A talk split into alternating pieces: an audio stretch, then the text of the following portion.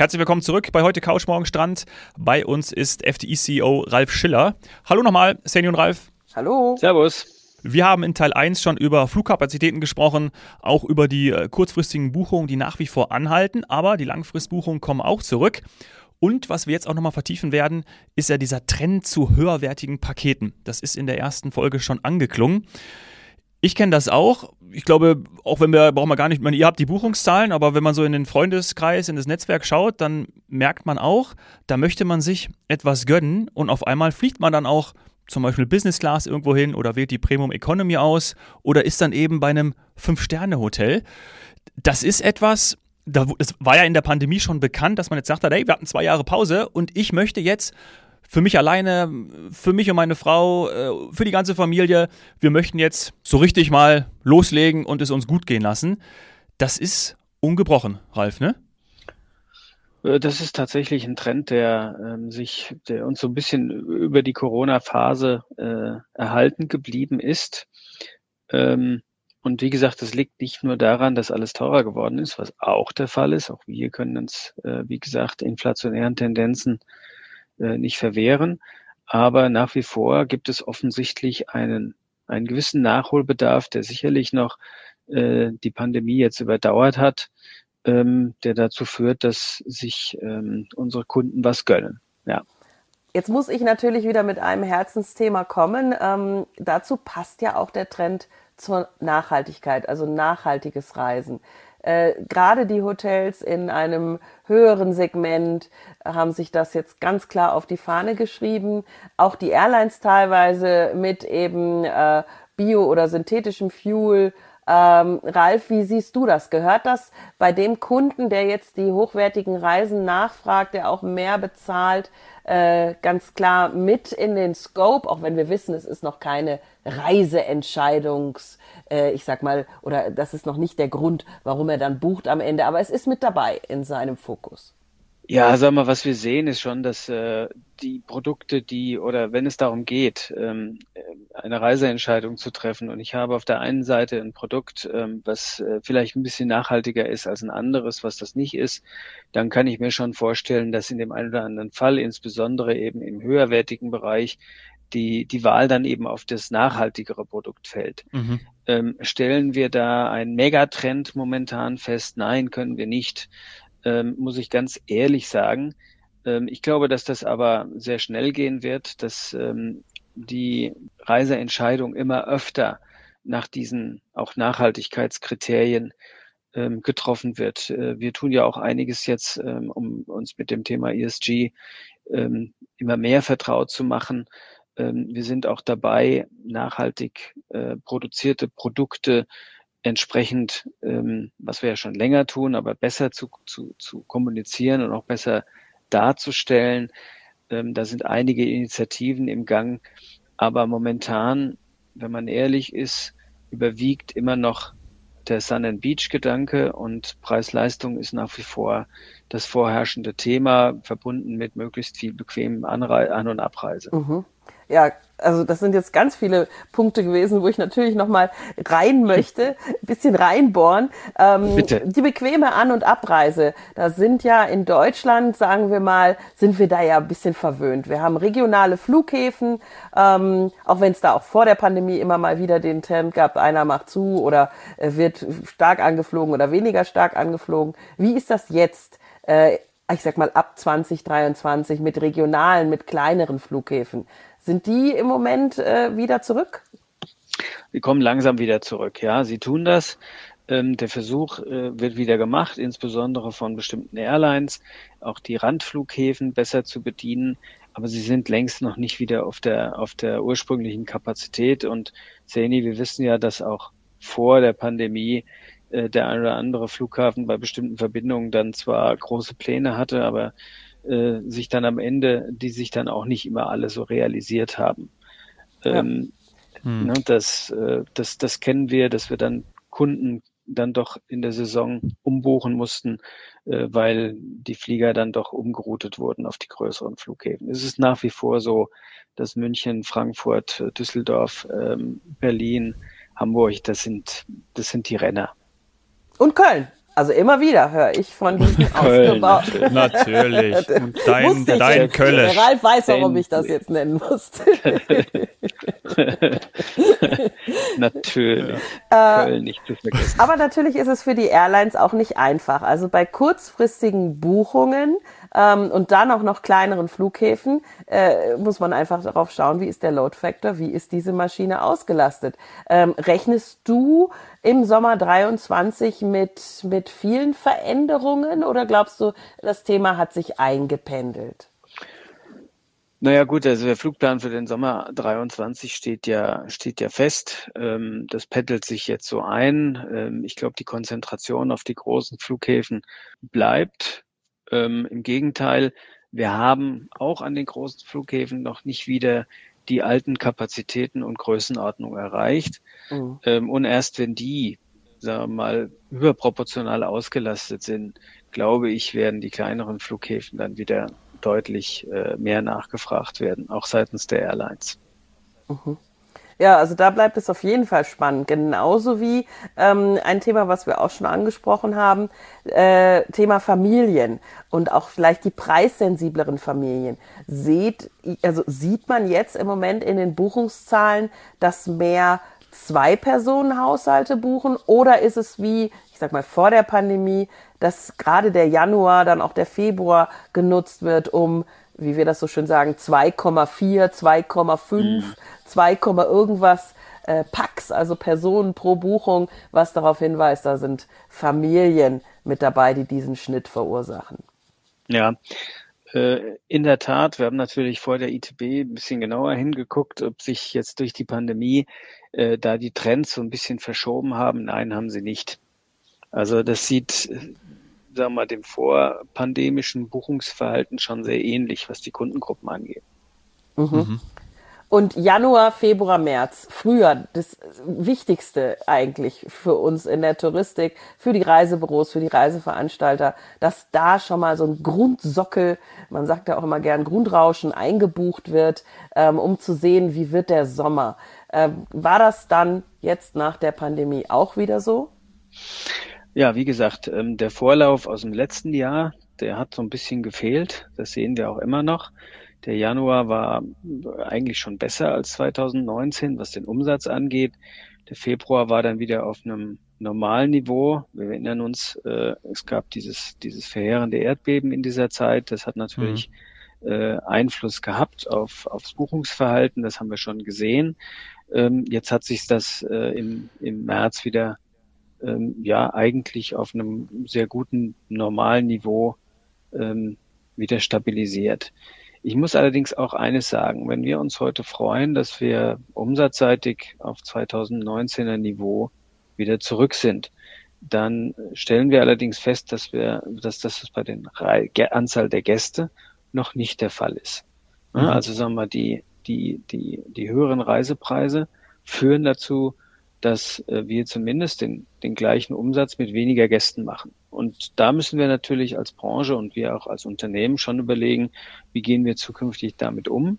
Heißt das, ähm, dass bestimmte Kundengruppen sich das nicht mehr leisten können? Äh, das müssen wir natürlich sehr genau beobachten. Ja. ja. Oder kommen die last minute, weil sie doch die Hoffnung haben, beziehungsweise das Wetter wird schlecht oder, oder, oder und man will im Juni dann noch was für Juli, August buchen. Das ist das, was so schwer einschätzbar ist. Mit Sicherheit äh, wird es ein Mix sein aus, äh, aus diesen, aus diesen äh, Faktoren, die du gerade angesprochen hast. Mhm. Du sind wir wieder bei der Flexibilität. Entschuldigung, ja. Sally, mach du. Ja. Ähm, der Ralf hat gerade die Branche angesprochen. Ähm, Jetzt bist du ja nicht nur auf der ITB sehr stark in der Branche vernetzt und präsent. Wie würdest du denn die Grundstimmung ähm, einschätzen? Ist zum Beispiel Covid überhaupt noch ein Thema?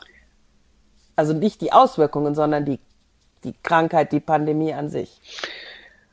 Also äh, das stellen wir so nicht mehr fest. Also ich glaube, das Thema Covid äh, das geht uns ja allen so. Wir leben damit. Wir wissen, dass es gewisse äh, Superspreader-Events gibt, wie Karneval, die Wiesen oder äh, die ITB. Ähm, das führt aber wiederum nicht dazu, dass jetzt äh, Menschen äh, schwerst erkranken. Ähm, also, ja. Insofern äh, sehen wir da eigentlich. Wir werden damit leben und ich glaube, das tun auch unsere Kunden. Ja. Absolut. Darauf, darauf wollte ich hinaus. Der Reisende äh, sitzt ja mittlerweile wieder absolut frohlockend ohne irgendeine Maske in Flieger und überall in jedem Verkehr. Es gibt keine Masken mehr. Gibt es nicht mehr. Also es ist wirklich irre. Ich bin ja häufig über Ras erkennbar. Ich war im, äh, wann sind wir geflogen? Am 8. Februar und ähm, sind dann noch weiter geflogen nach Kapstadt. Also waren vier Wochen ähm, unterwegs und ich habe nirgendwo, also im Flieger, ich glaube maximal eine Maske gesehen. Also war wirklich irre. Habe extra darauf geachtet. Gibt es nicht mehr im Bild. Weg. Ja, Sachen ändern sich oder kommen dann zum, zum Alltag mit hinzu und jeder findet da jetzt seinen Weg mit. Ähm, und manche Trends bleiben ja dann auch. Und das war äh, in der ersten Folge schon mal Thema. Und das ist All-Inclusive. Wie viel haben äh, wir oder auch die Medien über All-Inclusive geschimpft? Und äh, der Ralf wird bestätigen, äh, dass das, äh, dass das schon ein Megatrend ist, oder? Der bleibt.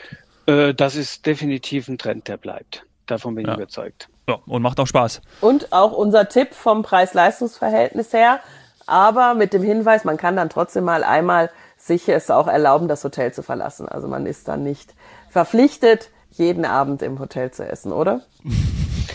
Also ähm, man wird ja nicht irgendwie eingesperrt, ne? Also man genau. darf dann schon auch woanders essen und äh, kostet dann natürlich zusätzliches Geld, aber All-Inclusive ist natürlich auch äh, ein Thema der der Kalkulierbarkeit für die Gäste. Ne? Und äh, sie wissen halt, was sie ausgeben, da kommt nichts mehr dazu oder nur noch wenig dazu, es sei denn, äh, sie gehen woanders essen oder à la carte oder was auch immer, alles, was nicht im All-Inclusive-Preis inkludiert ist.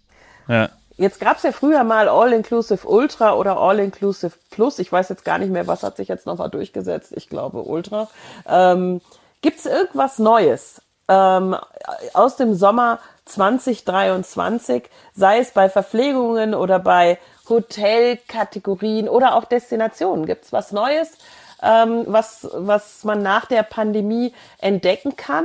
Oder ist es im Grunde genommen jetzt erstmal zurückgekommen, was äh, altbewährt ist?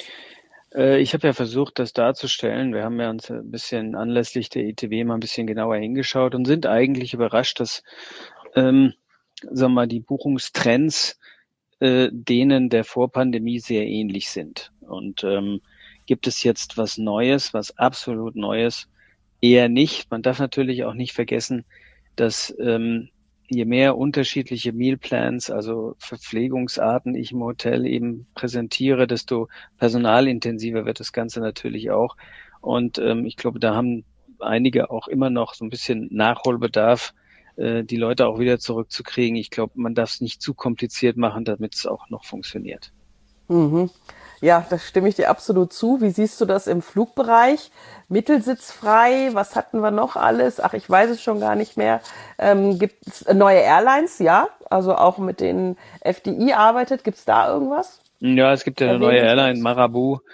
Äh, die von den gleichen Gesellschaftern, äh, die auch die Condor damals übernommen haben, gegründet worden ist, eine Art Billigflieger, der da jetzt ins Leben gerufen wurde. Also es entsteht neue Kapazität, wie immer, äh, nach einem Konsolidierungsprozess oder nach einer Krise. Es führt unweigerlich immer zu Lücken, die dann mehrere versuchen zu füllen. Also das heißt, wenn wir dieses Jahr noch ähm, geringere Kapazitäten sehen, dann wird das nächstes Jahr wahrscheinlich wieder kippen in die andere Richtung. Ja, ah, ja. Das, also muss ich sagen, ist erstmal positiv, weil wir ja auch merken, dass die Nachfrage da ist. Das ist etwas, was die gesamte Tourismusbranche nach wie vor positiv stimmt, nicht nur auf der ITB und nach der ITB, sondern auch in, in München in der Zentrale, Ralf. Wie ist da die Aufbruchstimmung? Ja, klar. Ich meine, auch hier fehlen uns noch einige Mitarbeiter, aber ähm, natürlich nehmen alle Mitarbeiter erleichtert zur Kenntnis, dass die Nachfrage, und wenn man ehrlich ist, die Nachfrage war ja eigentlich auch immer während der Pandemie, in dem Moment, wo wieder ein Zielgebiet aufgegangen ist, mhm. äh, sehr groß. Das heißt, sie hatten nie Zweifel, dass das Geschäft wieder zurückkommen wird. Ähm, und dass das Reisen eben ein, ein extrem nachgefragtes Produkt ist und ähm, gegebenenfalls durch die Pandemie es nochmal deutlich geworden ist, wie äh, schwierig es ist, wenn man plötzlich nicht mehr reisen kann. Äh, das hilft uns natürlich. Gleichzeitig glaube ich, bieten wir als Reiseveranstalter inzwischen ein Produkt an, was der Flexibilität, äh, an Flexibilität keine Wünsche offen lässt. Und äh, der Kunde hat natürlich verstanden, dass das Thema Pauschalreise aufgrund der Absicherung, die er damit erfährt, äh, auch ein, ein wirklich kostbares Gut ist ne, im Vergleich jetzt zu der individuell geplanten Reise. Das heißt, wir sind eigentlich ähm, nicht unzufrieden äh, mit A, mit der Nachfrage und mit der Wertschätzung des Produkts, was wir jeden Tag versuchen, in hoher Qualität auf den Markt zu bringen. Ganz wichtig. Absolut, absolut. Zum Abschluss unserer beiden Folgen würde ich gerne natürlich noch eine persönliche Frage stellen, Ralf. Äh, ich habe schon gesagt, letztes Mal war es Alachati, äh, den Ort, den du genannt hast. Wo machst du denn in diesem Sommerurlaub? Gibt es da schon etwas, Ralf, wo du sagen kannst, ja, da fahre ich hin, bitte kommt ihr anderen nicht dahin, weil da möchte ich für mich alleine sein oder äh, kommt alle mit oder irgendeine Richtung oder willst du es nicht verraten? Ja, das letzte Mal, Dominik, habe ich über, über Alajatte gesprochen. Ähm, äh, wenn du mich fragst, was ich dieses Jahr geplant habe oder was wir dieses Jahr geplant haben, wir haben tatsächlich für den Sommer noch nicht geplant. Also ich gehöre noch nicht zu denen, die äh, schon gebucht haben, langfristig gebucht haben. Liegt auch ein bisschen an unserer veränderten Lebenssituation. Wir haben plötzlich keine Kinder mehr, die in den Schulferien reisen und das, damit haben wir uns noch nicht so richtig assimiliert mit dieser Situation. Da müssen wir noch lernen, mit umzugehen. Aber also eine, eine, sehr, ange eine sehr angenehme neue Situation. ja, auf der einen Seite ja, auf der anderen Seite hm, fehlt natürlich auch was. Also wir müssen uns äh, erst noch so ein klar. bisschen damit äh, auseinandersetzen. Also wenn du, wenn du Tipps brauchst, wir hätten da ungefähr 300 Podcast-Folgen ähm, von unserem FDI-Podcast heute Couch Morgen Strand mit ganz, ganz tollen Destinationen, auch viel Fernreise dabei. Ähm, da wird sich ja. doch was finden lassen. Ja, werde ich mir vielleicht mal ein paar Anregungen holen. ist eine gute Idee. Jamaika zum Beispiel, ja, äh, hatten wir vor kurzem. Das ja, ist immer, ganz tolle Folge. Werden wir gerade häufig darauf angesprochen. Sehr, sehr authentische Folgen. Aber gut, vielleicht auch äh, unsere Zuhörer, wenn ihr dem Ralf äh, Vorschläge schicken wollt, dann tut das bitte und ähm, wir leiten die dann direkt weiter. So machen wir das. Vielleicht gibt es auch irgendwas, irgendeinen Geheimtipp, den ihr noch nicht kennt. Müsst ihr euch aber, müsst ihr euch wirklich ranhalten. Ne? Also der, Ralf kennt schon vieles. Das stimmt. Vielen, vielen Dank für deine Zeit, Ralf, ja, dass du diese genommen hast und äh, wir freuen uns auf den nächsten Sehr gerne. Besuch. Danke ja, dir. Vielen, vielen Dank und weiterhin viel Erfolg. Gerne. Danke Merci. euch. Tschüss. Ciao. Tschüss.